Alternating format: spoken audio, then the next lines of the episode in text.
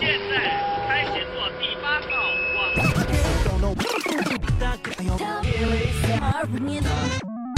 世上那些事儿。Hello，大家好，欢迎大家在周五的晚上来到生姜红桃，我是你们的好朋友江江。今天我请来了两位特约嘉宾，想必大家一定很熟悉，那就让他们做一下自我介绍。嗨，你们好，我是你们的胡林元。Hello，大家好，听我的声音应该也知道我是谁了吧？我就是孙心雨鹤。好，今天我们的主题是单身汪那些事儿。没错，单身。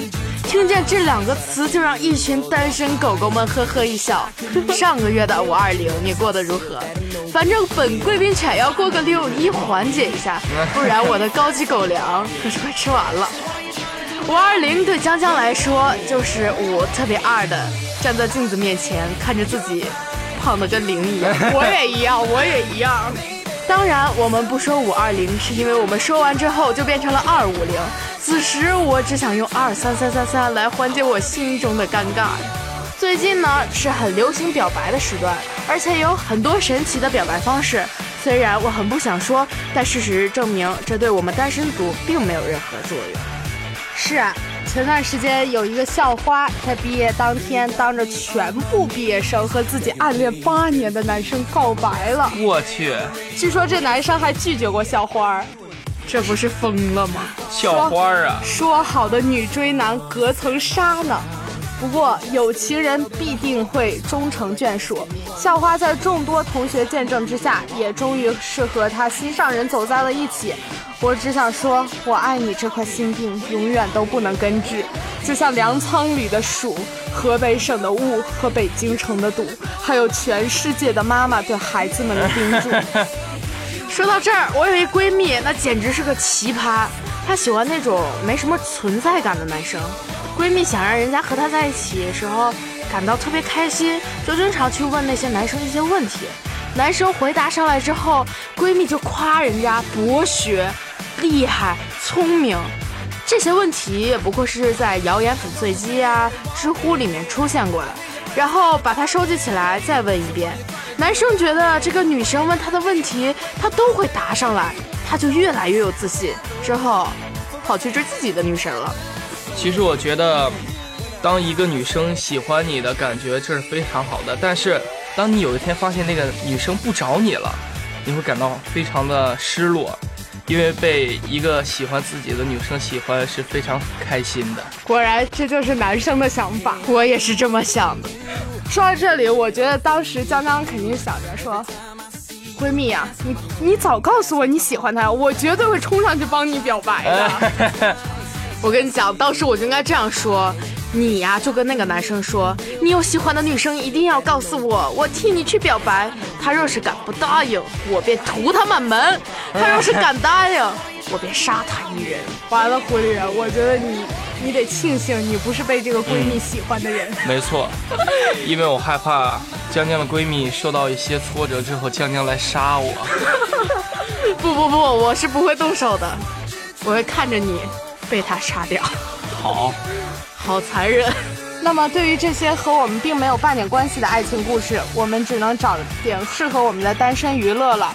茫茫人海，我和他在此邂逅，他向我挥手，慢慢靠在我的肩膀，我用手抚摸他的秀发，他开心的笑了，抬头凝望着我，我也凝望着他，许久许久。说到这儿，我鸡皮疙瘩起一身。啊 哎，你们知道前段时间那个《北京遇上西雅图》不是有二吗？二叫做对啊《不二情书》。然后那天我去看了以后，我特别感动。然后我就在想，哎，什么时候我也能偶遇一个这样的对象？别想了，但是我选择，我选择该什么年龄还是做我该做的事情。没错。那咱们说说在学校里的那些表白吧。那我就来说说跟我表白过的女生吧。咦，其实跟我表白过的女生很多，但是咦我都一一的拒绝了，就是因为一个理由，你有你有未婚妻了？没有。我唯一的理由就是说，现在这个年龄段我不想谈恋爱，等过了这个年龄段我再谈恋爱吧。我还记得我妈妈总是教育我，什么年龄段就做你该做的事情，不要提早透支你将来的生活。其实，啊其实我觉得最后遇见的会比先遇见的更好。啊，我跟你们讲一个巨奇葩的事情。之前我住在女生宿舍的时候，有一个男生就在楼底下喊：“谁谁谁，我喜欢你很久了，两年了。”然后就开始表白，你知道吗？结果那女生一气之下拿洗 洗脚盆砸向了他的脑袋。我觉得应该泼一盆水之后再砸下去。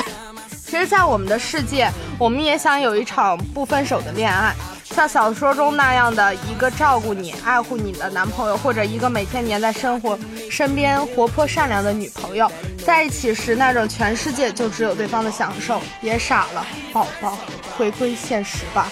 有个喜欢你的就不错了，谈什么不分手的恋爱？现实一点好不好？抱歉，你不是我的菜，因为你全身都是肉。但是有些人真是奇怪，烟对他不好，他喜欢；酒对他不好，他喜欢；熬夜对他不好，他也喜欢。你对他好，他却不喜欢。这就是纯作。哎，话说圆圆，你身边有没有什么好哥们儿，就是偷偷暗恋着什么女生啊，然后又不敢表白那种？有，前一段时间我就有一个朋友，小学同学跟我特别好，他用微信跟我说，就说胡兄，你有没有什么技巧？我说关于什么方面的呀？他说我暗恋上一个女生，但是喜欢她的人很多，我觉得我追不上她。那他最后表白了吗？他最后还是暗恋下去了？最后最后他跟那女生成朋友了，也不是要好的朋友。我想我想到了一个小故事，一只小公鸡和他的好朋友说：“我跟我喜欢的一只小母鸡表白了，好像他答应了。”然后他朋友问：“你怎么表白的呀？”然后小公鸡说：“我跟他讲，我喜欢你。”你给我生孩子吧，然后他朋友说：“哎，够直接。”那他怎么回答的呢？我给你生个卵呢。哎，我跟你说，前段时间我每年五二零的时候，我都会特别愤恨，你知道吗？我就会跟我们同学讲，因为镜子面前自己胖的跟零一样。不是，我就会跟我们同学讲说什么，你知道吗？明天 G 二五，呃，就是明天就是五二零了。我要跑到全世界所有的超市、所有的巧克力盒里边塞一张小纸条，我们分手吧。哦，我前一段时间看过、然后我们同学说，我太愤世嫉俗，而 啥？且他们说我太险恶了，你知道吗？说我满脸写着一边一个字儿阴险。狡诈。其实我觉得有一个女朋友或者有一个男朋友是挺好的，因为两个人可以互帮互助嘛。在我们这个年龄，大家真的没有必要谈男女朋友。对。然后我觉得，如果真的就是很喜欢对方的话，其实这个时候也是欣赏啊，而不是真正的就是大一点再谈就对可以了。真的不是那种所谓理解的要谈婚论嫁，所以我觉得两个人在一起是很纯洁的嘛，大家可以做朋友，嗯嗯然后可以一起互相帮助、互相学习。那么你欣赏他的，你就可以从他身上学习一些优点。然后你觉得就是说，如果你跟他在一起很开心的话，那没有关系啊，两个人完全可以在一起。但是其实我一直不理解的就是，你知道我初中的时候有个同学，就一个女生，她长得就是蛮漂亮的，然后男生缘就特别好，但是她是属于那种性格特别像男生的那种，哦，然后。她这样呢，就会总是让老师误会，就是他今天跟一个男生谈恋爱，明天又跟另外一个男生谈恋爱，然后他们班主任就老告他家长，你知道吧？然后他就很郁闷，就是他真的是长得就是属于一般女生里面比较漂亮的那种，所以就很尴尬呀。然后后来他又被逼转学了，就老师老跟他家长反映，就说。哎呀，你们孩子今天又跟哪个哪个男生走得近了，然后他妈呢又正好是那种，你懂吗？就是思思想比较思维传统的封建那种哦也没有封建，就是比较传统，然后就会说啊，你今天又跟哪个男生在一起了？明天又跟哪个男生在一起了？然后嗓子还特别尖，然后结果那女生说好，那我就转走，然后他妈就给她转走了。坏准狠。江江，你有没有就是那种好闺蜜真的求着你帮她表白的那种？等一下，让我思考一下。有，因为就是我有一个好朋友，他是什么呢？他追了这男生两年，然后在毕业考试那天跟他表白，然后这个男生并没有答应，用了一个用了一个很尴尬的那个理由，是是是说，我爸妈跟我讲，大学之前不让我谈恋爱我。跟你讲，你知道我六年级的时候刚转过去，因为男生多女生少，你知道吗？就会有很多男生表白，然后我回绝的理由就是类似这种，对不起，大学之前不想谈恋爱。这种理由都太尴尬了。对，这种理由就一看就很多人就会不信，就一看就说你不喜欢我就不喜欢我们，为什么对为什么有这么尴尬的理由来拒绝我？其实你知道吗？就是我不知道你们有没有被拒绝过，就是很多人被拒绝的理由就是，呃，我觉得你的性格不好，我跟你的性格合不来。实际上呢，可能不是因为性格的问题，可能就是因为长相的问题。我也是，对，没错，就是因为长相的问题。哎，我跟你说，之前我有一个同学，他才尴尬呢，他是一个星座迷，你知道啊吗？啊，然后他正好跟我一个星座，是处女座的，但是我们学校呢，又金牛座的特别少，我就是，然后结果结果就是喜欢他的男生都不是金牛座，然后他就全给拒绝了，好吧，就是他的拒绝的理由都是对不起，你不是金牛座，对不起，你跟我星座不配。对不起，你和我星座不合。对，哎，对了，圆圆，你有没有就是那种，就是女生特别持久性的追你，然后你还特别残忍的拒绝的那种？有啊，真的？讲讲啊，小学好遥远，小学就这样，太早熟了点儿。他喜欢我，我就不同意。然后你就拒绝了他，他喜欢了我好多年，然后又拒绝了他。然后我就一直不同意他。没想到等到了初中之后呢，他跟我不在一个学校了。你知道他就不喜欢你了。你知道每次我跟圆圆谈论这个问题的时候，我就会想起他上次在咱们电台里讲的那个事儿，游泳的时候掐大腿。就是他，就是那个女，哦天哪哪！你们是冤家路窄？没错对，他就是我的同桌，我们两个人当了四年的同桌。其实你不觉得同桌特别容易培养感情？对，但是我的小学同桌是个女的，传说中的 同桌的你，冤家同桌，同桌冤家三八线有木有？有。你提这个，我跟你讲一件事情。就前段时间，我们学校突然下了一道禁令，嗯，就是说九点以后不准出现在就是宿舍、食堂还有运动馆其他的地方。就是九点以后，如果你不去这三个地方，你必须得直接回宿舍。然后老师跟我们说，在澳大利亚，男女生上课都是分开的，男女生吃饭也是分开的，男校女校而且男女生交流的时候要相隔一米。啊，啊，为什么？是不是感觉自己的世界观和理念观瞬间被毁灭了？我的三观都被毁了。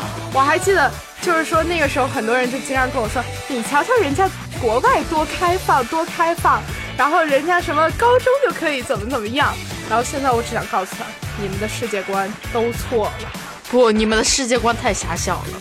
是的，其实我还是想说一个真理，我们还是去过我们的六一儿童节吧。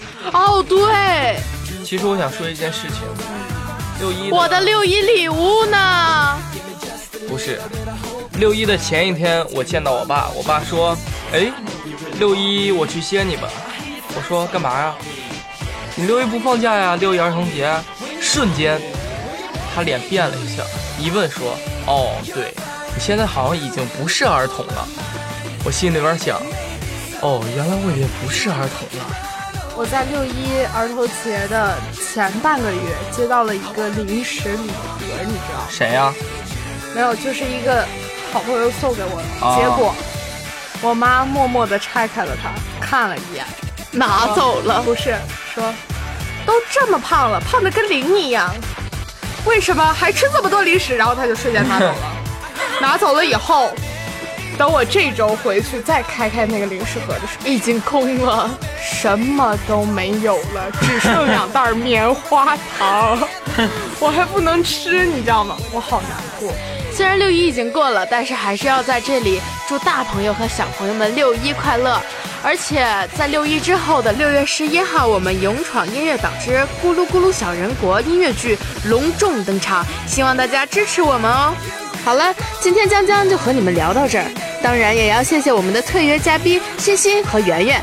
那么我们下期见喽，拜拜，拜拜。拜。